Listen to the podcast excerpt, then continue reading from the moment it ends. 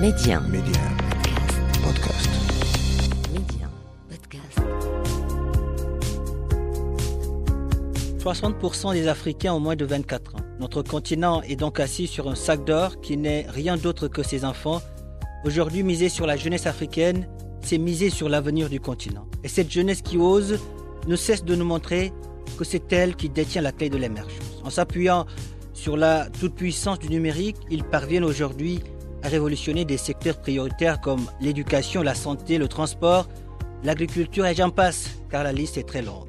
Alors chez Médian, c'est parce que nous savons que cette jeunesse a un incroyable talent, c'est parce que nous croyons à sa capacité de résilience que nous avons lancé Mediap, le podcast qui fait la promotion de l'entrepreneuriat et de l'innovation technologique en Afrique. Avec moi, Papa Diouf. L'Afrique, un continent d'opportunités et sa jeunesse bien plus qu'un trésor. Bonjour à tous et soyez les bienvenus dans ce nouveau numéro de Mediap. Et aujourd'hui, nous amenons au Cameroun pour parler de Wiki. C'est un carnet de santé numérique sur la plateforme. Les Camerounais peuvent directement à partir de leur smartphone ou un ordinateur prendre un rendez-vous avec euh, les médecins présents sur Wiki, des médecins qu'ils peuvent géolocaliser Emmanuel Assomneyeng est le fondateur de cette plateforme. Il est en direct de Douala avec nous. Bonjour Emmanuel. Bonjour. Merci, merci d'avoir accepté notre invitation. Euh, C'est un plaisir de vous avoir aujourd'hui dans Mediap. Tout le plaisir pour moi. Alors, Emmanuel, dites-moi, est-ce que vous vous avez vécu une histoire particulière qui, qui vous a poussé à lancer Wiki Comment vous est venue cette idée? Euh, L'idée vient du décès de mon père. En fait, euh, moi, dans ma jeunesse, de moi, il y a quelques années, avant que mon père ne décède déjà, j'avais pour ambition euh, d'aller me chercher à l'étranger parce que je suis pas né dans une famille nantie, donc je, je, je voulais aller là où, entre parenthèses, l'herbe plus verte pour récupérer l'herbe verte et ramener au pays. Et donc, j'avais commencé à essayer d'épargner un peu, un peu, euh, à, à travers les travaux euh, que je faisais de ci, de là, puisque j'ai une formation maintenant des ordinateurs, donc je, je réparais les ordinateurs, je recevais un peu de sous et j'épargnais. Mon père était malade. Et donc, euh, on savait qu'il était malade, il partait constamment à l'hôpital, donc pour nous, c'était normal de le retrouver constamment à l'hôpital. Mais un jour, vu qu'on était tous sortis de la maison et qu'il était resté seul avec la mère, il allait à l'hôpital et euh, il n'avait pas de carnet sur lui. Le médecin qui le prend en charge commence à se dire, euh, pose, commence à poser des questions. Il répondait à certaines, il ne répondait pas à d'autres, etc., etc. Donc, Parce le médecin, n'avait pas assez pouvoir- d'informations euh, médicales Voilà, concernant votre papa. D'accord, d'accord. Voilà. Et donc, le médecin, pour pouvoir avoir l'information, est obligé de refaire des examens. Quand je dis refaire, c'est parce que je suppose que vu qu'il était malade depuis longtemps, sûrement il avait déjà dû faire ces examens-là une fois ou deux, il ne sait pas trop. Donc, il refait des examens et pendant qu'on attend que les, euh, les résultats arrivent, mon père décède. Et donc, euh, derrière ça, je me dis, je me suis dit à, à, à l'instant que mon père est décédé, parce que justement, on attendait ces informations qui ne sont pas venues à temps, je me suis dit, peut-être que c'était dans un pays euh, développé, entre parenthèses, peut-être que ce type euh, de problème n'aurait pas été, parce que je, je- on, estime que, moi je pense, je n'étais pas encore allé là-bas, que euh, c'est plus développé, dont les informations médicales sont plus disponibles, euh, et puis on a vu beaucoup à la télé avec le Dr House, etc. Donc je m'imaginais déjà là-bas, je me suis dit que c'était déjà là-bas, peut-être que j'aurais pu apporter un plus à mon père, peut-être même je l'aurais fait venir carrément là-bas pour qu'il puisse se faire traiter ensemble, euh, dans les bonnes conditions. Et donc voilà, mais mon idée, c'était pas vraiment de faire wiki à l'époque, c'était vraiment surtout de, de partir. De partir, il y avait plus une ferme conviction de m'en aller quand mon père est décédé. Sauf qu'en 2016, parce que mon père est décédé en 2015, en 2016, donc, je rencontre Jean-Patrick Ketcha qui me parle d'entrepreneuriat. Et, euh, et là, il me parle de start-up. C'était la première fois que j'écoutais parce qu'il faut comprendre que dans notre éducation, dans notre système scolaire, on ne parle pas beaucoup de- de- d'entreprendre, on parle beaucoup plus d'avoir des diplômes et de travailler pour des gens.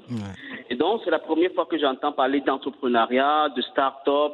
Euh, j'ai fait toute une journée et je n'ai pas vu le temps passer. Toute la journée, j'ai parlé de ce avec Jean-Patrick Ketcha. Et il me parle d'entrepreneuriat en mars 2016.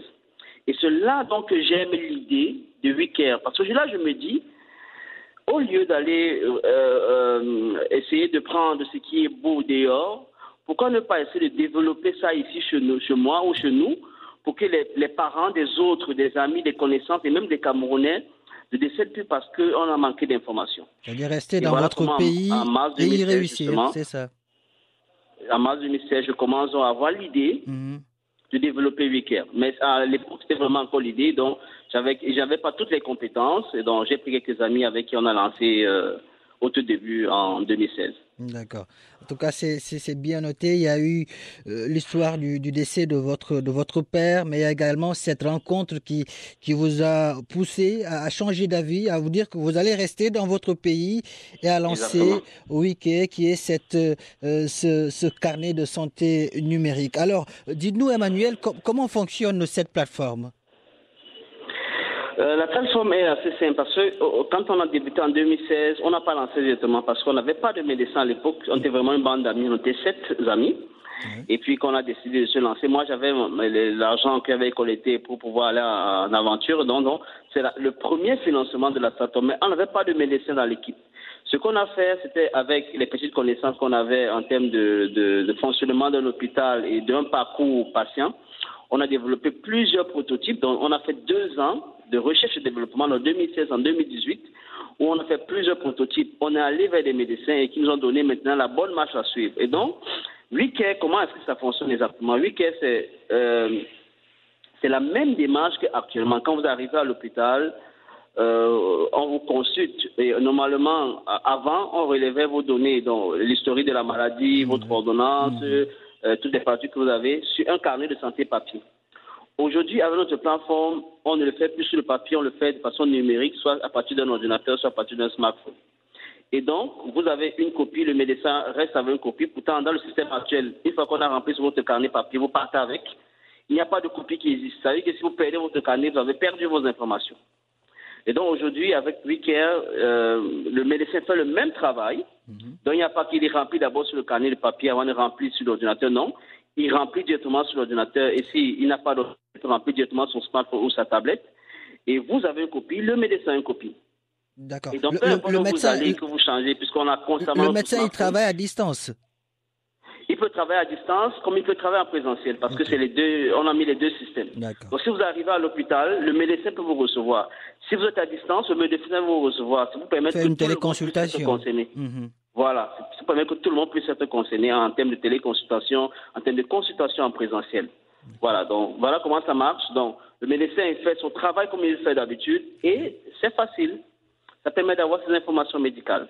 Maintenant, euh, en dehors du carnet, il y a justement cet aspect euh, téléconsultation qui permet de consulter quelqu'un à distance. Ça veut dire qu'on n'a pas forcément d'aller l'hôpital, surtout que c'est venu à un moment donné où il y avait la Covid et qu'il y avait euh, des restrictions, il y avait des confinements, et les gens avaient peur d'aller à l'hôpital, de se faire contaminer. Donc, du coup, cette, cette partie-là permet justement de se faire consulter à domicile, se faire consulter au bureau, de- d'avoir ses informations médicales, d'avoir son ordonnance, d'aller à l'hôpital, d'aller à la pharmacie, récupérer ses, ses médicaments et de se faire soigner euh, et de se faire suivre aussi.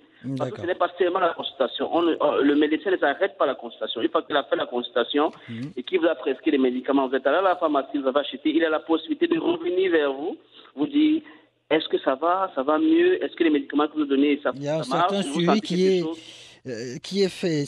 Il y, a, il y a un certain suivi, je, je le disais, qui, qui est fait par le, par le médecin. Alors, Exactement. Emmanuel, euh, on parle de données aujourd'hui, on parle de données médicales. Donc, euh, Oui. c'est privé, disons, c'est intime. Comment garantissez-vous la protection des, des données de vos utilisateurs? Actuellement, nous avons trois niveaux de sécurité. Mhm. Le premier niveau, c'est le cryptage de bout en bout. Ça veut dire que quand le, il n'y a que le- le- l'ordinateur ou le smartphone du patient qui a la clé de décryptage, Ouais. pareil que le, smartphone ou l'ordinateur du médecin qui a la clé de décryptage. Ça veut dire que pendant que les données quittent de la consultation qu'a fait le médecin vers le, le- le patient qui doit recevoir ces consultations, les informations ne peuvent pas être lues en clair, assez cryptées, et uniquement quand ça arrive dans le smartphone du patient qui, peut, qui a la clé de décryptage qui peut décrypter. Ça, c'est le premier niveau de sécurité. Tout le monde, on connaît le cryptage de bout en bout, euh, euh, WhatsApp l'utilise, euh, Telegram l'utilise, etc. Donc, ça nous permet de sécuriser l'information qui, qui transite. Le deuxième niveau de sécurité, c'est au niveau de- du serveur. Euh, nous travaillons avec un hébergeur qui nous rassure, euh, parce que c'est une convention qu'on a, on a faite, parce qu'on a, on a cherché plusieurs hébergeurs, et quand on est arrivé sur celui-ci, et qu'on a pu avoir le niveau de sécurité dont on avait, on a signé cette convention qui permet justement euh, de mettre une sécurité qui empêche les intrusions au niveau du serveur. Donc ça, c'est garanti par notre hébergeur. Et le troisième? Maintenant, le, le troisième niveau de sécurité, c'est la base de données. On s'est dit que, OK, même si l'hébergeur nous garantit que oui, il n'y aura pas de- de- d'intrusion, nous, quand même, on s'est dit derrière, on va mettre une sécurité de la base de données pour permettre que même si, on ne sait jamais, euh, on arrive à entrer dans le serveur, que la base de données qui est les données des patients ne puisse pas être liées en clé. Parce qu'on a mis un chiffrage, on a mis une clé de décryptage et euh, ça, ça garantit que les données ne sont pas liées en clé.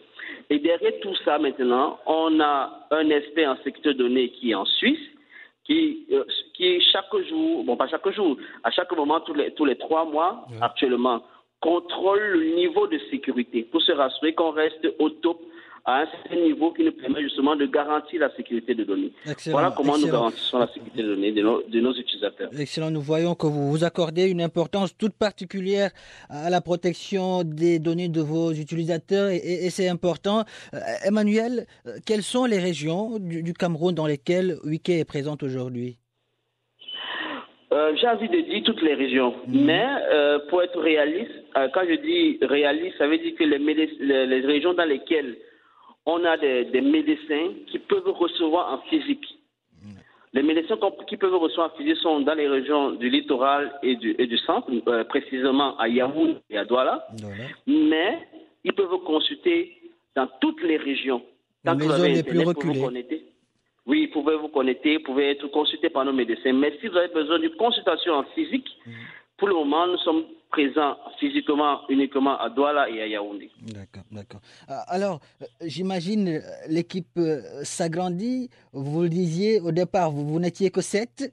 Euh, Parlez-nous de, de vos débuts. J'imagine que euh, ça n'a pas du tout été facile. Quelles sont les difficultés auxquelles vous, vous étiez confronté, Emmanuel, au début? Au tout début, on était vraiment, euh, on va dire, on s'est vraiment lancé sans aucune connaissance. Parce que quand on a parlé avec Jean-Patrick en 2016, on a- comme je vous ai dit, on n'avait vraiment pas de connaissances en termes d'entrepreneuriat, en termes de start-up. Donc, on était sept amis. Euh, on a décidé de se lancer, mais il faut dire qu'entre deux, puisque je vous ai dit, entre 2016 et 2018, on faisait de la recherche et développement. Donc, entre-temps, on est, certains sont partis parce que ça ne produisait pas d'argent. On est encore dans le, de la recherche et développement. Donc, on est resté trois. Donc, en- entre 2016 et 2018, on, on est quitté de 7 à 3 personnes. Et vous ne Et regrettez pas votre choix aujourd'hui, le choix d'être resté? Euh, Non, non, je regrette pas. Je, je regrette pas du tout. C'est vrai qu'on va le dire. Il faut quand même l'avouer parce qu'il y a beaucoup qui pensent que entreprendre c'est facile. Mais je pense que euh, c'est parce que ça m'a beaucoup concerné que je suis sûrement resté plus que les autres. Bah ouais, bah Parce que euh, vous voyez un peu, parce que c'était pas facile. Mis, j'ai mis mon premier investissement de l'argent que j'avais gardé pour aller en aventure. J'ai tout perdu. Totalement, l'argent est fini parce que comme il n'y avait pas d'entrée, il fallait seulement dépenser pour faire Internet, pour acheter les ordinateurs, pour acheter des serveurs, pour acheter dans le domaine, pour marcher, pour aller voir les médecins. L'argent est fini. Et c'est seulement en 2018, quand on a lancé euh, notre, notre Love Money, et puis euh, le, le prix Ayadala qu'on a gagné toujours la même année, c'est ça qui nous a relancé. Et ça n'a pas été du tout facile. On a, on a perdu d'argent, on a perdu du temps. Euh, Certains ont perdu même leur emploi. Parmi les trois qui sont restés, il y a des- parmi les trois qui, nous, où nous sommes restés, il y a un qui a perdu son emploi parce qu'il était très impliqué aussi dans la- dans l'évolution de. Donc, il a perdu son emploi. Et Wiki ne nous rapportait pas encore à l'époque. C'était. euh, bon, je lui dis merci parce qu'il est jusqu'à là, jusqu'aujourd'hui, il est là. Donc, merci à lui. Ah oui. Et euh, euh, moi, par exemple, j'ai aussi perdu ma copine, j'ai perdu euh, des, des- des amis. Euh, j'ai même été insulté disant que tu fais quoi comme ça. Et les gens m'ont même pas compris.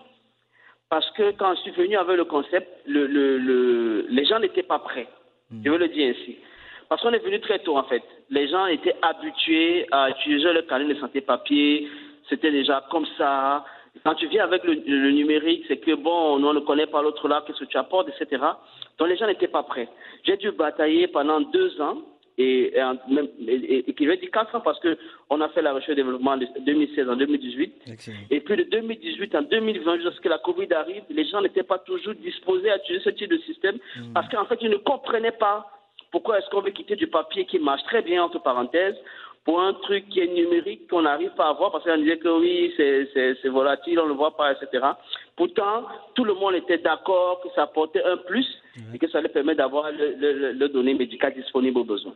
Ah oui, le digital Donc ça n'a pas été facile. Et le train à ne, pas, à ne pas respecter, vous l'avez dit, ça n'a pas du tout été facile au début, mais vous êtes restés, vous et, vos amis, vous êtes battus jusqu'au bout, jusqu'au bout, pardon.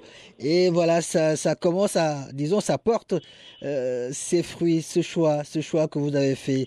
En tout cas, Emmanuel, merci, merci d'avoir répondu à, à nos questions. Ça a été un plaisir, un grand plaisir de vous avoir aujourd'hui dans Mediap. Merci. Merci à vous de m'avoir invité. Emmanuel, le Cameroun est fier de vous, l'Afrique aussi. Voilà qui referme ce numéro de Mediap. Merci de l'avoir suivi, où que vous soyez. Prenez soin de vous et allez jusqu'au bout de vos rêves. N'abandonnez jamais.